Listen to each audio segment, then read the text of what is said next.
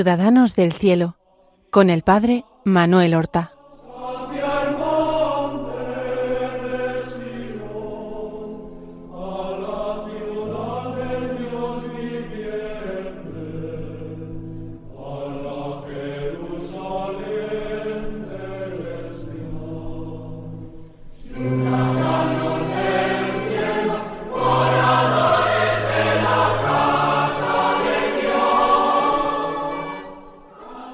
Buenos días, queridos oyentes, bienvenidos a esta nueva emisión que realizamos del programa Ciudadanos del Cielo, un programa en el cual llevamos tratando desde hace un par de semanas sobre la vida y las virtudes de un santo sacerdote español, catalán, un sacerdote enamorado verdaderamente de Santa Teresa de Jesús, un gran teresiano que difundió la espiritualidad, los escritos y la vida de nuestra santa doctora por todas partes. Llevamos un par de programas hablando de San Enrique de Oso. Enrique de Oso, que nació en un pueblecito llamado Vinebre, de la provincia de Tarragona, en la diócesis de Tortosa, que nació en 1840, hijo de unos padres acomodados, el padre se llamaba eh, Jaime y su madre Micaela, Jaime de Osó, el padre, y Micaela Cervelló, su madre y que nació, no sabemos, en su partida de bautismo aparece nacido el día 16 de octubre, pero su madre le había dicho a Enrique que había nacido verdaderamente el día 15, no el 16. Lo habíamos seguido en sus primeras aventuras, enviado fuera de casa, su primera vocación, que era de ser maestro, Luego, después de muerta su madre, ya se reconcilia con la idea de ser sacerdote, que finalmente tiene que escaparse incluso del lugar y de la familia con que le ha enviado su padre para aprender el oficio de comerciante, que después de una escapada a Montserrat, donde ha vivido de limosna, siendo todavía un chico de catorce años, y gracias a la intercesión de su hermano mayor Jaime, ha podido estudiar en el seminario menor, el colegio de San Matías de Tortosa, ha podido estudiar latín y humanidades durante tres años. Y posteriormente como alumno externo y ya posteriormente como alumno interno y durante otros tres cursos ha estudiado filosofía en el seminario mayor de eh, Tortosa. Y después, sorprendentemente, en vez de iniciar directamente los estudios sacerdotales, por deseo de su padre y con el visto bueno de su director espiritual y de los superiores del seminario, ha estudiado durante un curso, el año 1860, 1861, ha estudiado física y química en Barcelona. Unos estudios, pues, eh, seglares. Lo ha estudiado teniendo él ya veinte años cumplidos. Era muy joven y también miraban a la edad de su ordenación sacerdotal, que estaba sometido a unas normas eclesiásticas.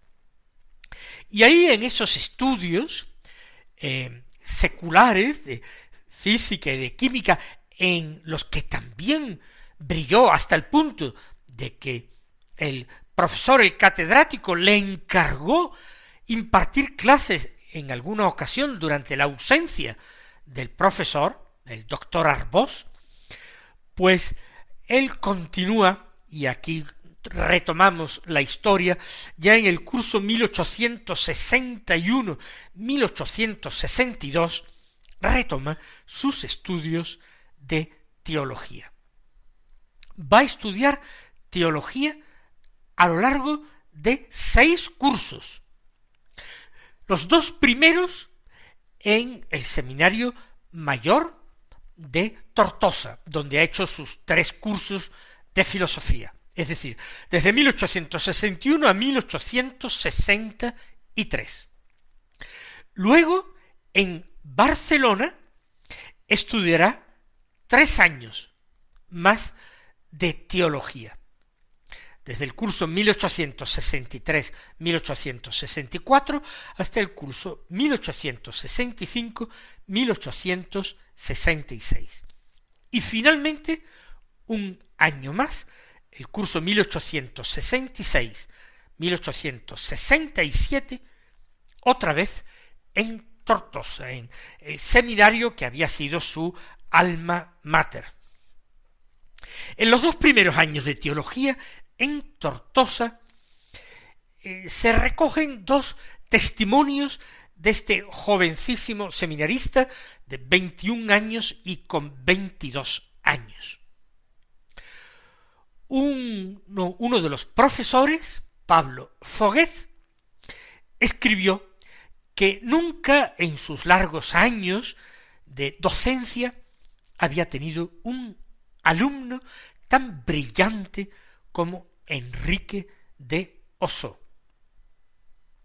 Y otro de sus profesores, don Bernardo Lázaro, también hizo grandes elogios de Enrique y fue el único alumno al que le dio la calificación de sobresaliente en aquel curso, el único que consideró sobresaliente. Por tanto, continuó con la seriedad en sus estudios y, por supuesto, con su profunda vida de piedad.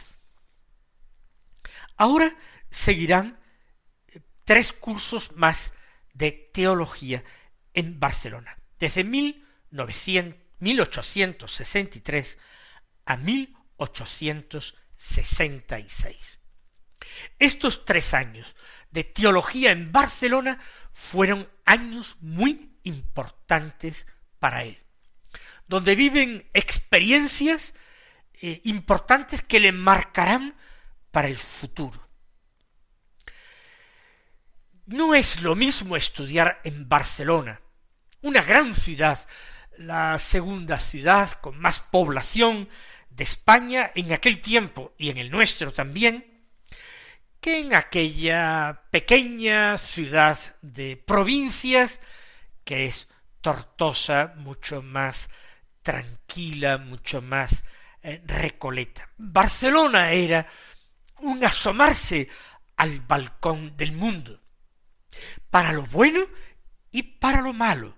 Ojo, aquí Enrique Dosó se planteará nuevos problemas, afrontará nuevos retos para su misión en el futuro como sacerdote. Aquí hará acopio de conocimientos, pero también hará acopio de eh, ilusión, de esperanza para el futuro desde 1865, después de los dos primeros cursos en Barcelona, recibe él las órdenes menores, las cuatro órdenes menores que existían entonces. Y en mayo de 1866, es decir, terminando su tercer año de estudios en Barcelona, recibe el subdiaconado. En el derecho canónico de la época y en la liturgia de la época, el subdiaconado era considerado ya una de las órdenes mayores, lo mismo que el diaconado y el presbiterado. Por tanto, el subdiaconado era muy importante y lo recibe, como digo, en mayo de 1866, terminando su quinto año de teología, su tercer año de estudios teológicos en Barcelona. ¿Quién le dirigió los ejercicios espirituales de preparación al subdiaconado, que en aquella época tenía mucha importancia? Pues le dirigirá sus ejercicios espirituales otro santo canonizado por la Iglesia y otro santo fundador de una nueva familia religiosa en la Iglesia. Le dirigió los ejercicios espirituales ni más ni menos que San Antonio María Claret, el que fue eh, arzobispo en la isla de Cuba, el que fue confesor de la reina Isabel II, el que fue sobre todo fundador de los misioneros del Inmaculado Corazón de María. El que fue Antonio María Claret, antes de ser obispo, un sacerdote misionero popular que recorrió tantas ciudades y pueblos anunciando la palabra de Dios, eh, eh, predicando esa idea de la importancia de la conversión, del cambio de vida y sembrando como semilla fecunda la devoción al Inmaculado Corazón de la Virgen María, la importancia de su consagración a este Inmaculado Corazón. Antonio María Claret fue también un gran director espiritual, no porque dirigiera evidentemente a la reina Isabel II, que no sería quizás eh, la mejor de todas sus dirigidas desde el punto de vista espiritual, sí quizás pues la, la más noble, la figura más encumbrada, pero ya está. Y en los ejercicios espirituales con San Antonio María Claret, él pudo tener una entrevista de dirección espiritual. Y siempre recordó las palabras que en aquella entrevista le había dirigido el futuro santo Antonio María Claret, y cómo esa entrevista había despertado en él nuevas ilusiones apostólicas de entrega al Señor para la salvación de las almas. En estos tres años de estudios teológicos en Barcelona, ¿qué más sabemos de Enrique de Ossó? Pues que él se inscribió en la Academia de San Juan Crisóstomo. A esta academia, eh, para eh, los seminaristas, eh, podían entrar, podían inscribirse aquellos alumnos del seminario que sus profesores descubrían que se encontraban mejor dotados para la predicación. Es decir, que tenían más eh, facilidades para eh, la oratoria y que usaban mejor sus conocimientos de teología para mover a las almas. En las sesiones de esta Academia de San Juan Crisóstomo, dedicada al gran eh, santo padre de la Iglesia Oriental, apellidado Crisóstomo, que significa en griego boca de oro, precisamente por su elocuencia, en, las sesiones de esta academia se preparaban sus miembros y se entrenaban y enseñaban para desempeñar el día de mañana, cuando fueran presbíteros, ese ministerio importantísimo en la iglesia que es la predicación. Ahí se forjó, ahí se preparó también Enrique de Oso, que luego fue un gran predicador también. Por eso el día de mañana, pues él irá descubriendo su amor por lo que era el ser maestro, el estudio de las ciencias profanas, de las ciencias física, química, cuajará en él su vocación de pedagogo y aplicándola a las ciencias sagradas, su vocación de catequista. su pertenencia a eh, la Academia de San Juan Crisóstomo, su conversación con San Antonio María Claret, despiertan en él esa vocación de predicador de la palabra de Dios y de misionero, de misionero popular. Además, en estos años de estudios en Barcelona, habiendo ya hacía años muerto su queridísima madre, ya entonces él no eh, busca pasar las vacaciones de verano en su pueblo natal, en Vinebre. Sí, pasa unos días allí, para estar con su padre, sus hermanos, familia, amistades.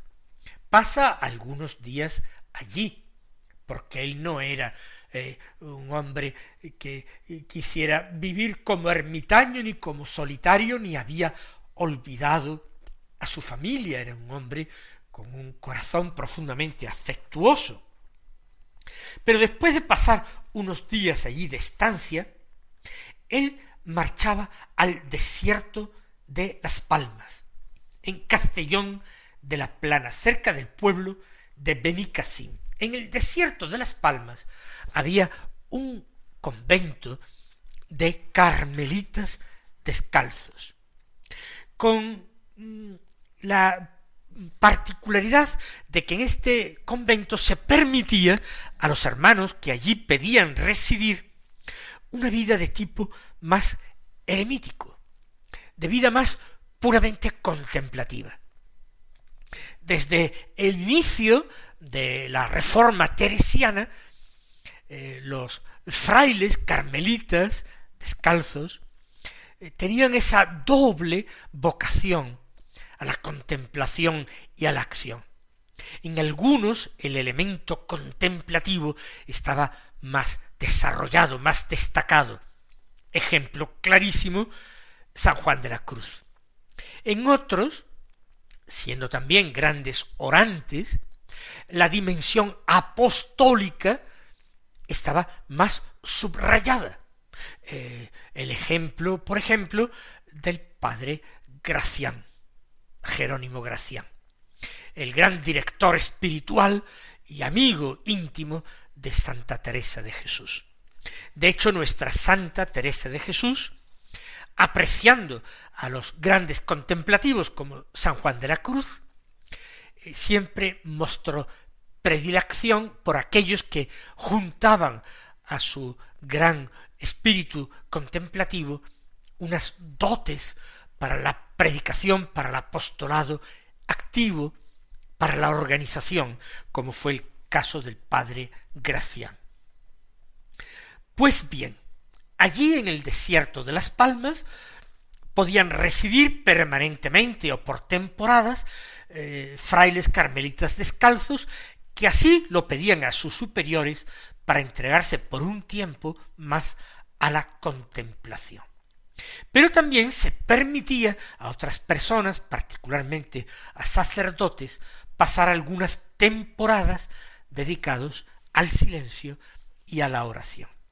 Y allí nuestro Enrique Dosso pasaba la mayor parte del tiempo de sus vacaciones veraniegas, impregnándose de oración, de espíritu penitencial, de soledad, de silencio, y cómo no, profundizando en la lectura y el conocimiento de su madre y maestra, Teresa de Jesús, a la que tanto amó y que fue realmente su gran maestra.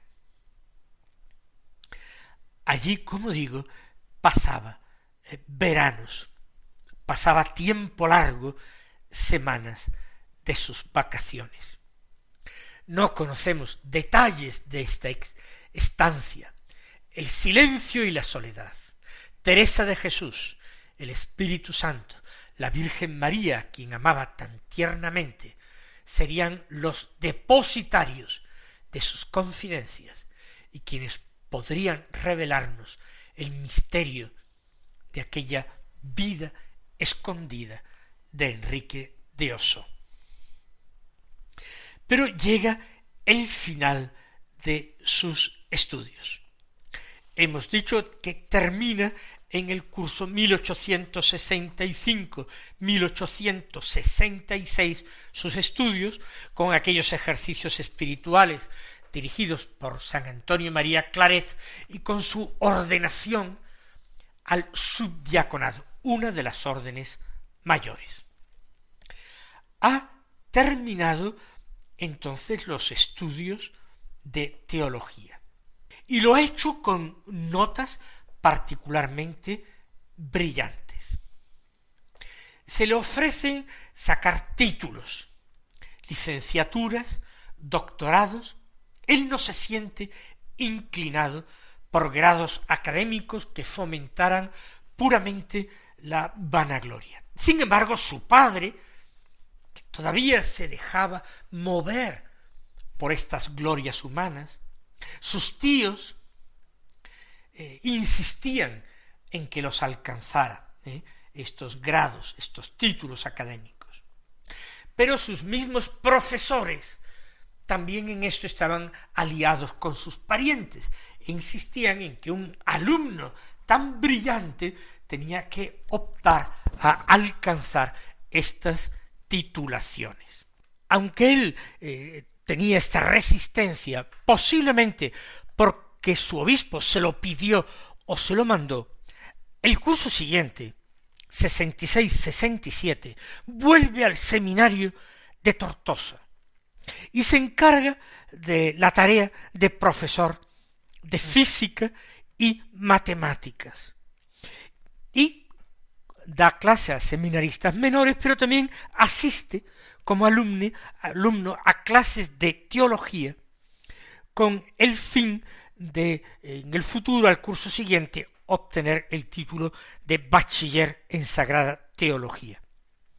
Y en abril de 1867 recibirá el diaconado y ya en septiembre del mismo año 67 el presbiterado.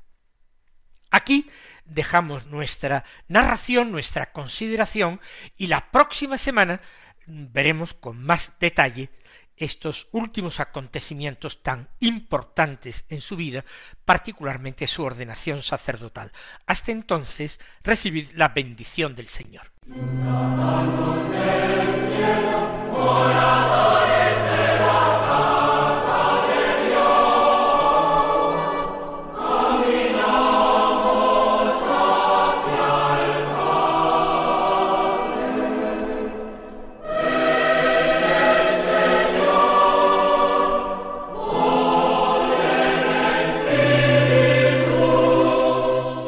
Han escuchado en Radio María Ciudadanos del Cielo con el Padre Manuel Horta.